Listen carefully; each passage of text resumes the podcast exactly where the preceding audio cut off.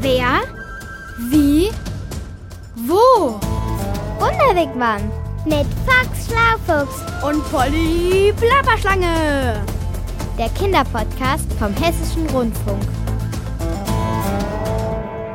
Im Salzkammergut, da kann man gut lustig sein, wenn die Musik spielt, Holdrio. Plapper die Klapper Foxy. Im, äh, Warum musst du den ganzen Tag singen? Das klingt wie vom Männergesangsverein Keuchhusten. Ich singe, weil ich mich freue. Weil wir hier im Salzkammergut sind. Genau, im Salzkammergut in Österreich, in dieser traumhaften Landschaft bei Salzburg. Ich finde es hier ja mal wieder etwas frisch. Mit all diesen bezaubernden Bergen und Mit Seen. kaltem Wasser und zugigen Gipfeln. Wie sehr habe ich es mir gewünscht, einmal hierher zu fahren. Ich nicht. Das hier ist was für Kreuzotter-Giftschlangen. Die brauchen es nicht so warm. Aber ich bin eine Plapper nochmal Klapperschlange. Ich mag sonnig und warm. Das habe ich dir damals schon in diesem nieselverregneten London gesagt. Hast du. Aber deshalb finde ich es umso toller, dass du mit mir hierher gereist bist, an den Schauplatz meiner Lieblingsoperette. Sie heißt Im Weißen Rössel am Wolfgangsee, spielt in einem Urlaubshotel. Klapper, Klopper, Knüller, Knaller, jetzt mal Stopp. Deswegen wolltest du hierher? Wegen einer Oper? Wegen so einem ewig langen Treller-Sing-Theaterstück, bei dem am Ende die dicke Frau stirbt? Nicht wegen einer Oper, wegen einer Operette. Was ist denn da der Unterschied? In einer Operette wird nicht so viel gesungen, sondern auch viel gesprochen. Und die Handlung ist immer recht lustig. Und am Ende stirbt eigentlich auch niemand. Na, immerhin. Und weißt du was? In Salzburg, wo wir morgen den Ausflug hinmachen wollen, da gibt es eines der weltberühmtesten Opernfestivals. Oh je, das hört sich dann so an, oder? Warte mal. Ah, also wenn du mich fragst, klingt das furchtbar. Wieso kann man nicht in der Oper mal coole Musik spielen? Hier sowas zum Beispiel. Ja, das ist groovy, da geht's ab. Ich würde mal sagen, Musik ist Geschmackssache. Kannst du das bitte ausmachen? Von mir aus. Und was machen wir jetzt hier am berühmten Wolfgangsee? An den wir diesmal mit unserem Wunderwigwam hingereist sind? N- Naja, zum Beispiel Urlaub, wie so viele hier. Freiwillig? Also das würde mir nicht einfallen. Obwohl ich zugeben muss, dass die Berge und der See hier schon fantasto-gigantisch schön sind. Aber trotzdem ist es mir hier klapper die Schlapper viel zu kalt. Ich bin eigentlich nur mitgekommen, weil du dir das schon so lange gewünscht hast. Das weiß ich sehr zu schätzen, Polly. N- Deshalb muss ich mir jetzt auch rasch was einfallen lassen, damit du dich hier wohlfühlst. Lass mal, Foxy, nur kein Stress. Da habe ich mich schon selbst drum gekümmert. Wie? Na, ich habe mir im Internet ein Thermometer bestellt und laut meiner Postpäckchen-Lieferungs-Nachverfolgungs-App kommt das genau jetzt. Da ist die Postbotin schon, genau wie angekündigt. Bin gleich wieder da. Ah, super, danke schön. Ja, das ging ja wirklich schnell. Dankeschön, Frau Postbotin. Also ein Thermometer hätte ich auch noch irgendwo gehabt. In welche Kiste hatte ich denn das bloß gepackt? Ist doch egal, ich wollte sowieso ein eigenes. Außerdem ist meins nicht nur ein gewöhnliches Thermometer, sondern eine super spezielle Mehrfachthermometerstation, mit der ich gleichzeitig an verschiedenen Stellen den ganzen Tag über den Temperaturverlauf draußen in der Umgebung messen kann. Oh, ich bin beeindruckt. Und nochmal außerdem, der Körper einer Schlange ist nämlich immer so warm wie die äußere Umgebung. Äh, Richtig wechselwarm nennt man das. Genau, und ich werde erst ab 24 Grad so richtig munter und beweglich. Und mit dem supermodernen Thermometerset willst du dir jetzt eine Wärmekarte von unserer Umgebung machen, also wann es wo 24 Grad und wärmer ist? Ganz genau. Oh, und schau mal, da ist ein richtig dickes Erklärbuch zum Thermometer dabei. Ah, hier, wie man das einschaltet. Aha, hier. Ah, Schlapper die Klapper. Was denn? Hier sind sogar QR-Codes zu Podcasts rund um Temperaturen und Thermometer drin. Und hier als extra Sonne, Wind und Regen. Wie sagen wir das Wetter voraus? Oh, das klingt spannend und ist ein total interessantes Thema. Stimmt, wenn du das auch hören willst. Und ob? Dann scanne ich doch glatt mal den QR-Code. Und wir hören mal rein. Raus aus dem Wigwam. Wie kann man schon Tage voraus wissen, welches Wetter es ist? Hui, hui, hui, hui. Die Frage aller Fragen gleich zu Beginn. Aber ich, die Wetterfee, verrate dir was, Kinderreporter Carlo. Kommt der Frost im Januar nicht, zeigt im März er sein Gesicht. Merkst du was? Ich sage nicht nur für ein paar Tage das Wetter voraus, sondern für Monate. Wir messen Wind, Temperatur, auch die Luftfeuchtigkeit, ist es zu feucht, zu trocken draußen. Und damit können wir eben gucken, wie die Zukunft wird. Bitte was? Damit willst du die Zukunft vorhersagen, junger Mann? Mit schnöden Zahlen? So ein Platsch! Wo bleibt denn da die Magie der Naturgewalten? Wo die Romantik, das Feenhafte? Morgenrot, schlecht Wetter droht. Man könnte auch sagen, Wetterfee, oje, oje. Puh, wer bist du denn, dass du meinst, du könntest hier reinquatschen? Ich bin Sprecher und ich darf das. Also, das Wetter vorherzusagen, das ist eine Wissenschaft. Meteorologie nennt man sie. Und die Frauen und Männer, die das tun, sind Meteorologen. So wie zum Beispiel Danny Karan. Er arbeitet beim Deutschen Wetterdienst in Offenbach am Main. Der Deutsche Wetterdienst ist für Deutschland zuständig und der hat ein riesengroßes Messnetz. Das sind so 2000 Stationen etwa. Wir müssen das beobachten, wofür du dich morgen interessierst. Das heißt, für die Temperatur, wie warm, wie kalt wird's, wie stark weht der Wind, wie viel Regen kann fallen. Ja, diese gesammelten Daten sind dann die Grundlage für Leute wie Sven Plöger. Er ist auch Meteorologe. Aber nicht beim Deutschen Wetterdienst, sondern beim Fernsehen. Vielleicht kennst du ihn ja aus dem ersten Programm, also der ARD. Sven Plöger macht da aus den Wetterdaten, die der Deutsche Wetterdienst sammelt, den Wetterbericht. Am Anfang gucke ich mir ganz viele Wetterdaten von verschiedenen Wetterstationen an. Die sind für mich so das Fenster in die Welt. Oh, Fenster in die Welt. Ah, das klingt romantisch. Denn wenn ich irgendwo sitze, zum Beispiel in Frankfurt, weiß ich ja noch lange nicht, wie es in Berlin ist. Ja, wozu auch? Ich bin ja entweder hier oder dort und nicht da und da. Hm.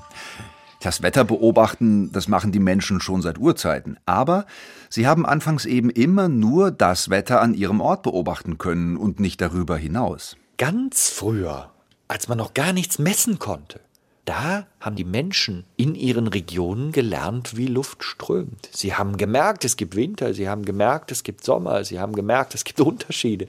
Sie mussten ein sehr, sehr genaues Gefühl entwickeln. Bei welchen Wolken erwarten sie welches Wetter? Sag ich doch, Wetter hat man im Gefühl. Wetter kann man sehen, Wetter kann man spüren und riechen und hören. Und messen. Ja. Ja, das wird seit 140 Jahren gemacht. Seit dem Jahr 1881. Seitdem werden in ganz Deutschland an vielen Punkten gleichzeitig und auf die gleiche Art Daten gemessen, sodass man die miteinander vergleichen kann. Deshalb hörst du auch in den Wetterberichten immer mal wieder einen Satz wie so heiß oder nass oder trocken war es noch nie seit Beginn der Wetteraufzeichnungen. Das heißt seit 1881. Seit man das eben zuverlässig weiß, weil man es gemessen und aufgeschrieben hat. Bei mir macht's Klick. In diesen 140 Jahren hat sich allerdings vieles verändert in der Wetterbeobachtung. Ja, ja, alles modern, alles technisch, alles messbar, ohne Gefühl. Was ist der modernste Wettermesser? Möchte Kinderreporter Carlo von Danny Karan vom Deutschen Wetterdienst wissen. Der Satellit natürlich.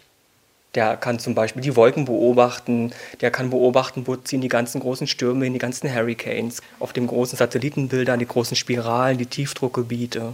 Das kann der alles beobachten. 25 Satelliten kreisen ständig um die Erde, um das Wetter auf der ganzen Welt zu beobachten. Und die Fotos, die sie machen, ja, die bekommt dann zum Beispiel Sven Plöger. Zusammen mit den Daten der Wetterstationen am Boden. Dann muss ich Magisch denken? Mathematik betreiben. Ach so. Schade.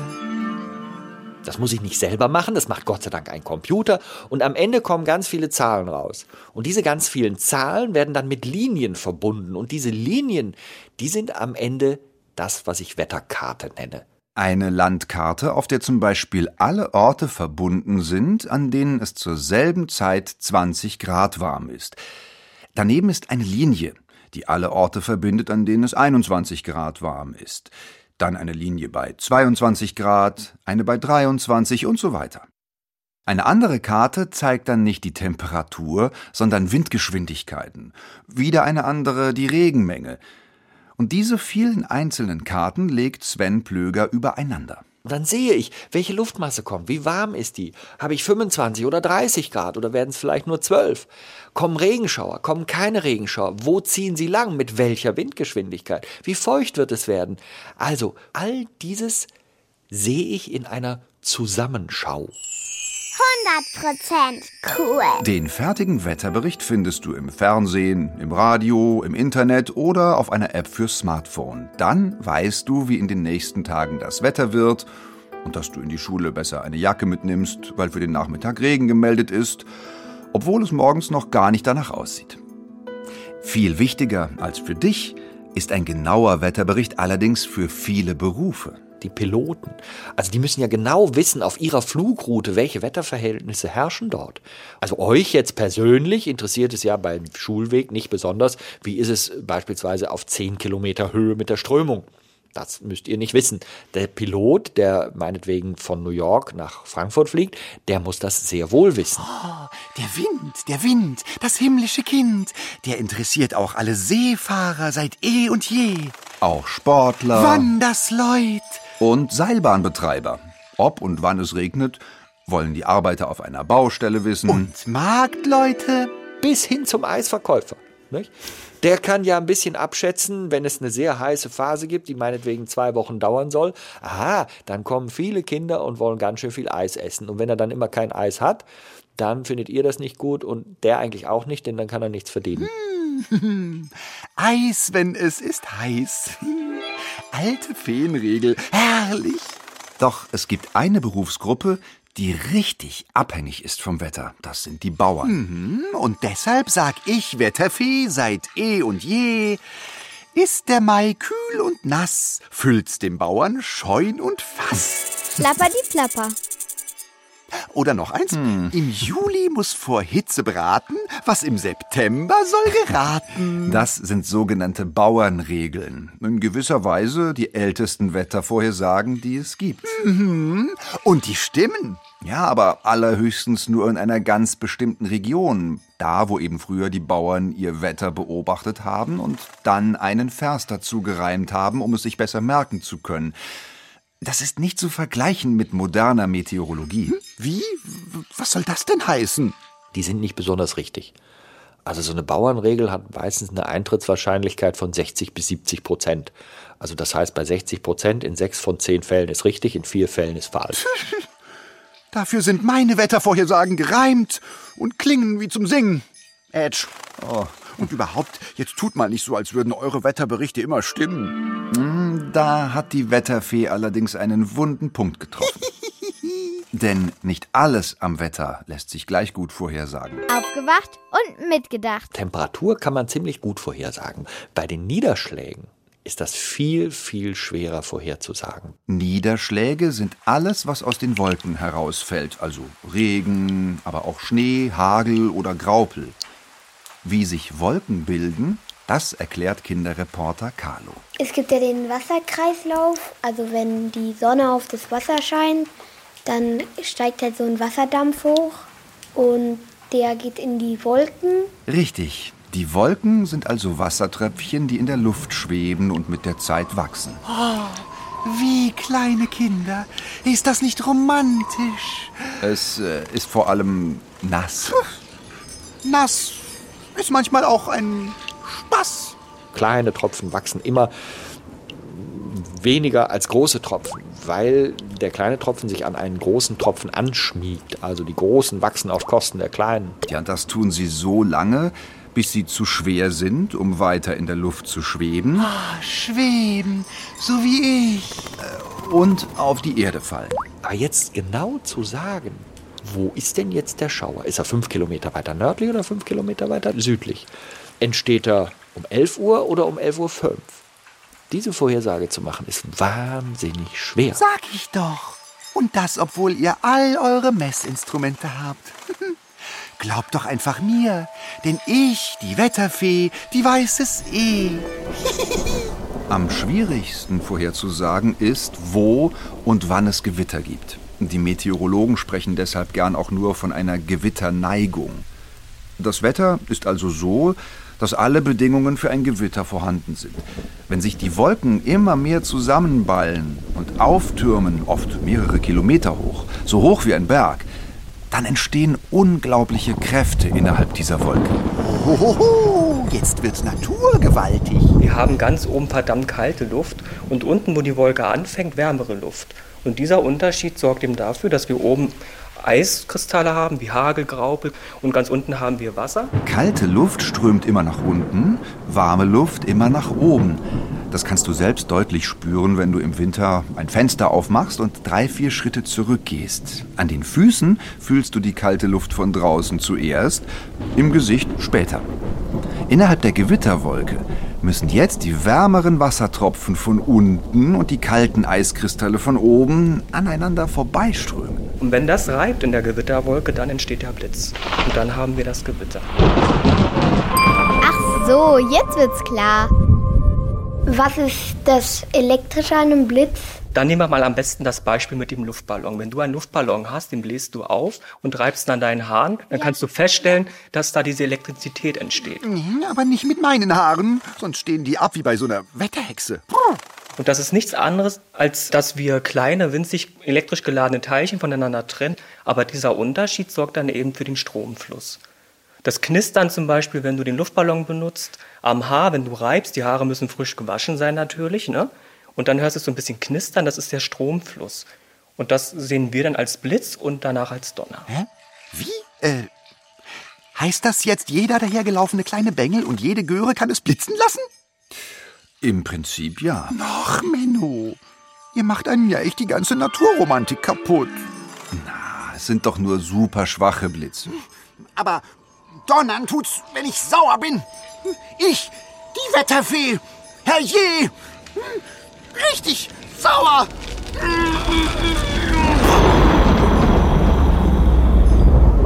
Gute Frage, warum donnert's? Was? Hey, das ist keine Frage. Kannst du dir vorstellen, dass der Blitz sehr heiß ist? Viel heißer als so ein Schmelzofen. Das ist verdammt heiß, noch viel heißer als so ein Schmelzofen. Du meinst da, wo Metalle geschmolzen werden. Der Blitz hat 30.000 Grad Celsius. Das ist sechsmal so heiß wie die Sonnenoberfläche. Das heißt, du würdest im Prinzip vor der Sonne verpuffen. Aber bei dem Blitz natürlich nicht. Der ist nicht lang genug da und die Luft um den Blitz herum dehnt sich schlagartig aus und das hörst du als Knall. Das Gewitter ist vorbei, wenn die Ladung wieder ausgeglichen ist, wenn sich nichts mehr reibt und die schwersten Tropfen oder Kristalle auf die Erde gefallen sind. Und was ist mit der Krönung des Wetters? Dem Regenbogen? Ah, auch den kann man erklären. Echt jetzt? Wow, ganz was Besonderes. Wenn die Sonne manchmal auf den Regenvorhang scheint, in Ah ja, Falle, ne, der Regentropfen ist ja so art wie so ein Glas und es reflektiert dann. reflektiert weniger, sondern er streut, als würdest du ganz viel Popcorn auf dem Boden verstreuen. Und dann entstehen eben diese kunterbunten Farben, die wir haben, diese Regenbogenfarben. Und der Regenbogen, der ist halb rund, weil die Regentröpfchen rund sind. Wären die Tropfen keine Kugeln, sondern würden Eiswürfel vom Himmel fallen, dann hätten wir keinen Regenbogen, sondern einen geraden Streifen. Und warum ist der nur so eine halbe Kugel? Weil wir den Horizont haben. Du kannst ja nicht unter den Horizont gucken, ne? Doch, ich schon. Ich, die Wetterfee, die fliegen kann und durch die Wolken geht. Ich sehe den Regenbogen nicht nur halb, sondern als ganzen Kreis. Edgy Badgy, probiert's doch aus. Fliegt hoch hinauf mit der Sonne im Rücken. Polly und Fox, das wird euch entzücken. Hui, hui, hui.